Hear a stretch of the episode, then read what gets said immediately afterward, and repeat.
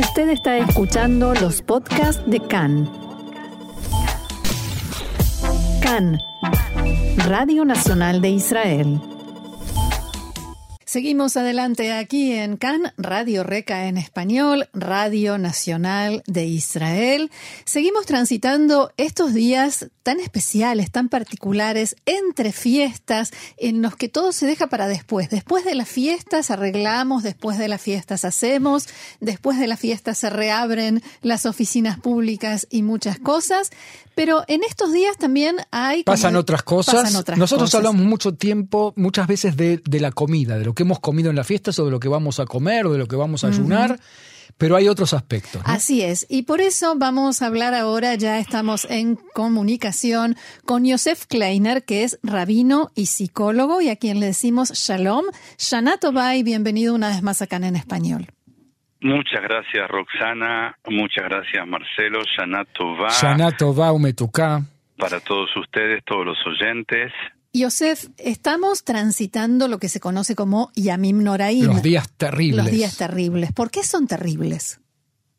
Eh, en realidad, la traducción más correcta son días de temeridad, más que, o días de veneración, más que días terribles. No son terribles, pero son días de mucha introspección, son días de muchos cambios internos.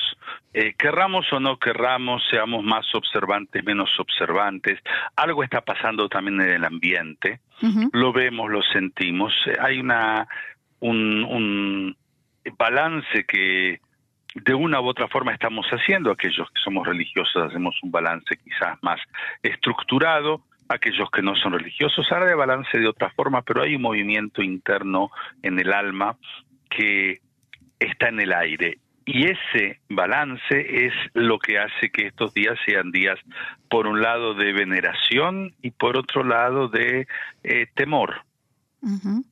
Además, eh, me gustaría preguntarte también desde el aspecto, desde tu función como psicólogo, porque las fiestas remueven muchos recuerdos, provocan muchos encuentros, pero también los encuentros que toda la gente tiene ponen de manifiesto o destacan más los encuentros que algunas personas no tienen o la soledad de algunas personas. ¿Cómo, cómo lo, lo ves vos?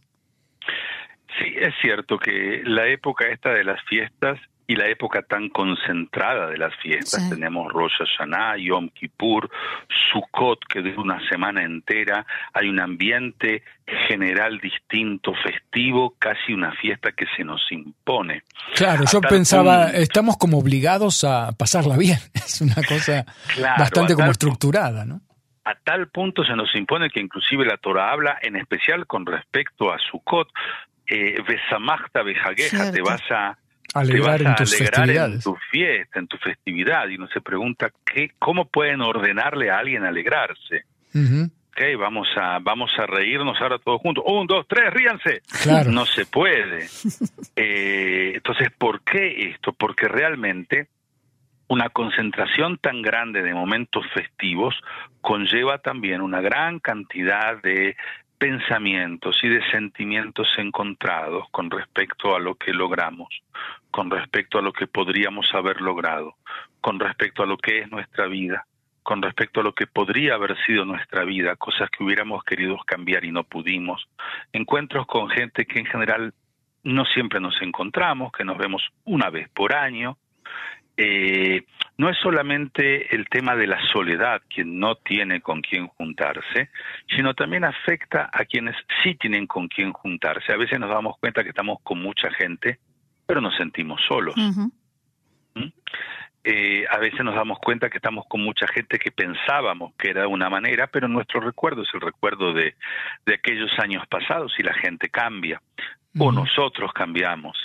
Y todo esto produce realmente un, cimbronazo en el espíritu. Por no hablar de los conflictos que yo puedo tener con gente que yo sé que va a estar en esa cena de Rosh Hashanah, por ejemplo. También. ¿Y, y cómo encaro este conflicto? ¿Qué, ¿Qué, voy a hacer? ¿Qué voy a voy a ir a la guerra otra vez más con esta persona? ¿Voy ¿Me a siento en la otra punta? ¿Me siento en la otra punta? ¿Hago que, que ignoro a esta persona? ¿O justamente me, me, presento como si todo estuviera bien? Qué lindo, siendo hipócrita, de hecho, y y mostrando esta hipocresía hacia afuera, ¿qué hacer? Es una pregunta que no está, que no tiene una respuesta fija. Cada uno tiene que tratar de, de su propia manera. Lo que sí podríamos decir es que aquello que ya hemos tratado y no fue eficiente en veces anteriores, no lo repitamos. Claro. Tratemos otra estrategia. Eh, tanto positiva cuando se trata de encuentros que sí queremos y que son lindos, igual refrescar en algo el, el encuentro y no transformarlo en rutinario. Hace 15 años que venimos contando exactamente los mismos chistes y qué lindo que es, pero son siempre los mismos chistes. Qué bien que la pasamos, pero no dice otra cosa, el tío, el sobrino, el primo, la mujer, el marido, la hermana. Entonces, también desde ese punto de vista, tratar de refrescarnos en nuestra aproximación positiva y también cuando tenemos un conflicto, tratar de refrescar eh, o, de, o de renovar nuestra manera de afrontar este conflicto para que no sea eh, problemático, destructivo o amargante. O al contrario, porque uno dice, bueno, hay que evitar el conflicto, el consejo es evitar el conflicto, hoy está muy de moda ser asertivo, incluso ponerle, hacerle frente a esa tía que nos eh, tira mala onda o ese tío que nos critica todo el tiempo. ¿En la cena de Roya Yaná será asertivo?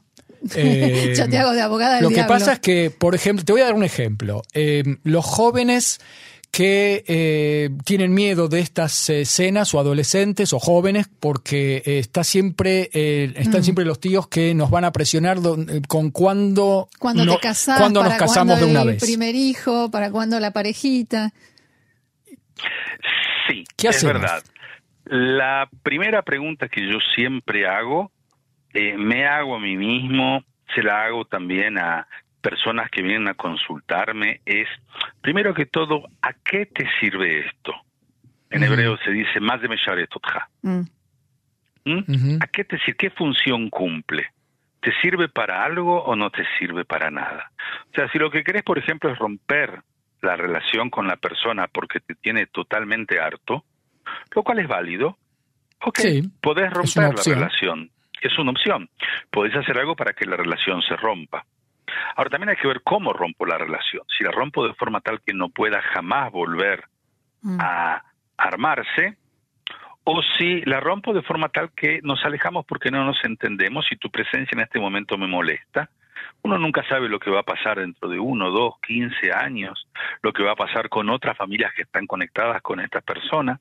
Entonces, lo mejor es, desde mi punto de vista, tomar una, un, camino de, eh, por un lado, no necesariamente rendirse al, a la mala onda, rendirse al sentirse mal, pero por otro lado no atacar en algo que no nos va a dar ningún tipo de beneficio, y menos, como decía Roxana, en la cena de Rosh Hashanah, es una vez que pasa, una vez por año. Mm.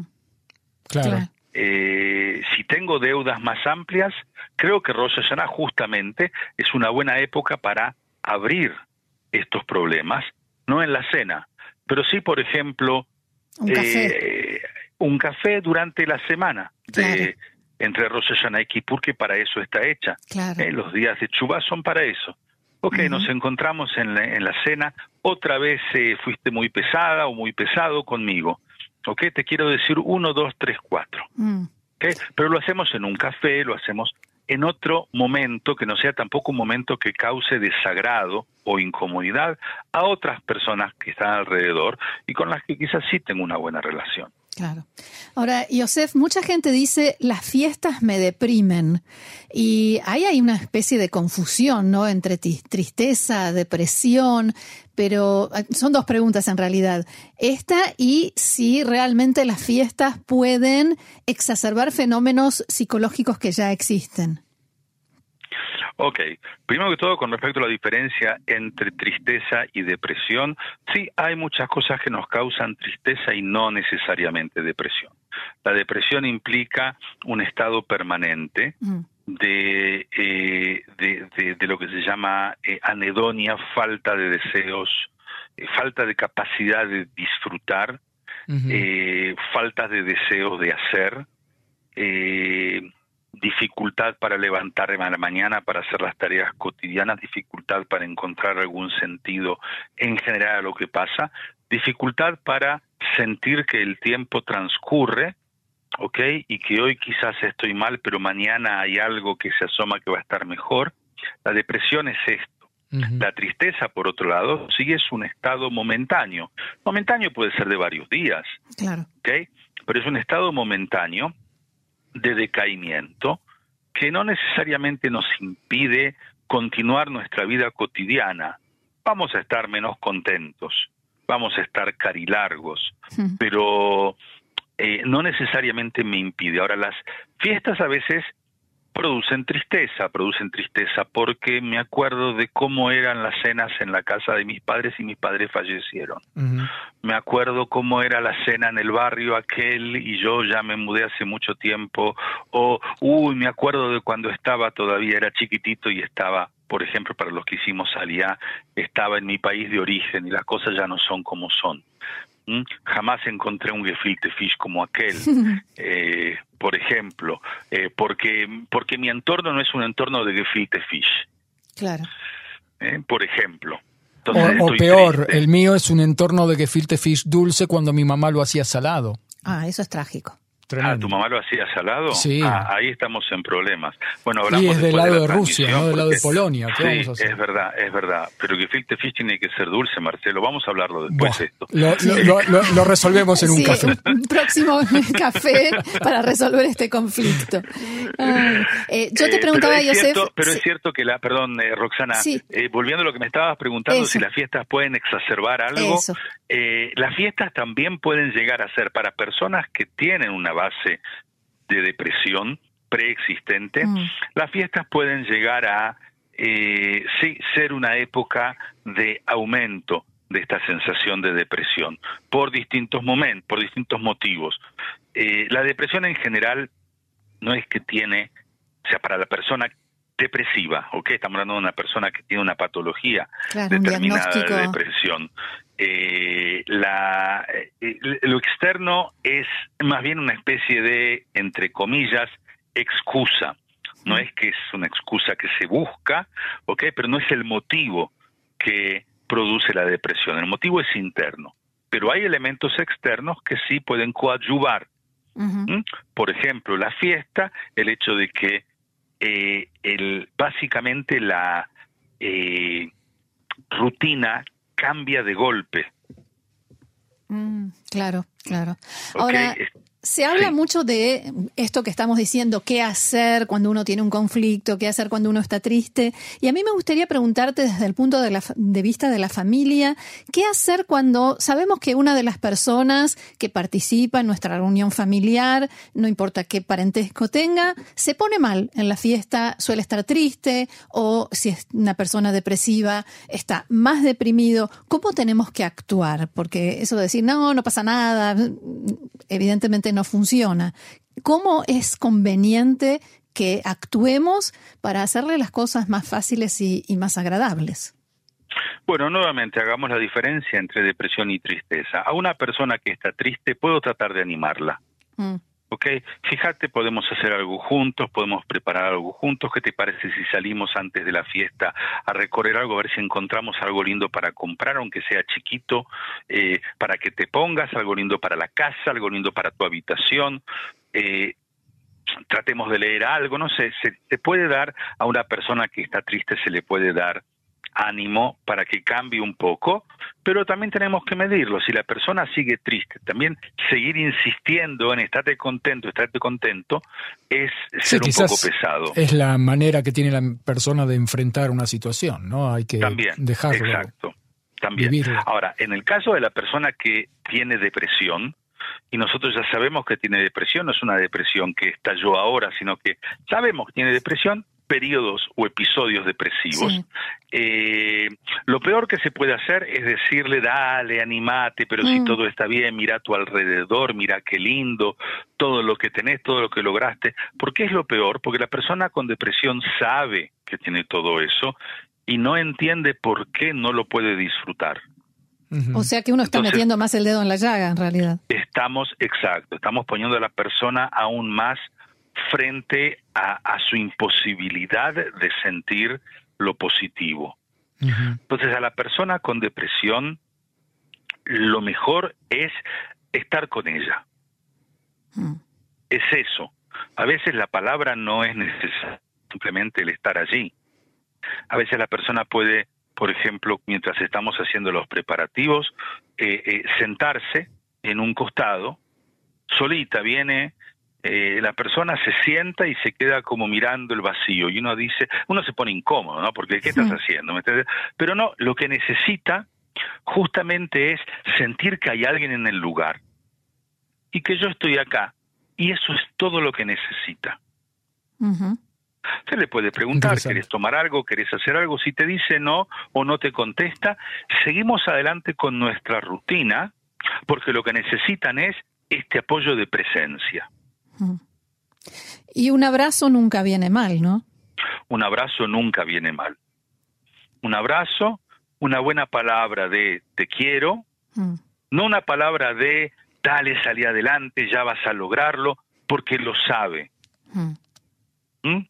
Es el abrazo es el abrazo, te quiero, lo que necesites, yo estoy acá. Claro, estoy con vos. Estoy acá. Y decirle lo que necesites, yo estoy acá. Decírselo también. Bien, Yosef, ¿querés eh, agregar algo más que quizás no te hayamos preguntado? Eh, quisiera un saludo general a todos, que tengamos realmente un año, un año de, bienestar, un año de menor cantidad de angustia, menor cantidad de incertidumbre, eh, un año de crecimiento, un año de fortalecimiento espiritual, un año de respeto mutuo, un año del que podamos decir el año que viene, cuando terminemos el próximo año, del que podamos decir, wow, qué lindo año, que se repita, que se repita, que el siguiente sea así y mejor. Ojalá que así sea. Josef Kleiner, rabino y psicólogo, muchísimas gracias por haber conversado sobre todo esto con nosotros aquí en CAN en español. Shana Tova, Hatimato va y será hasta la próxima. Shana Tova, Hatimá Tova. Shana Un buen año para todos. Shalom. Shana Tova, Roxana. Shalom, Shana Tova, Marcelo. Shalom.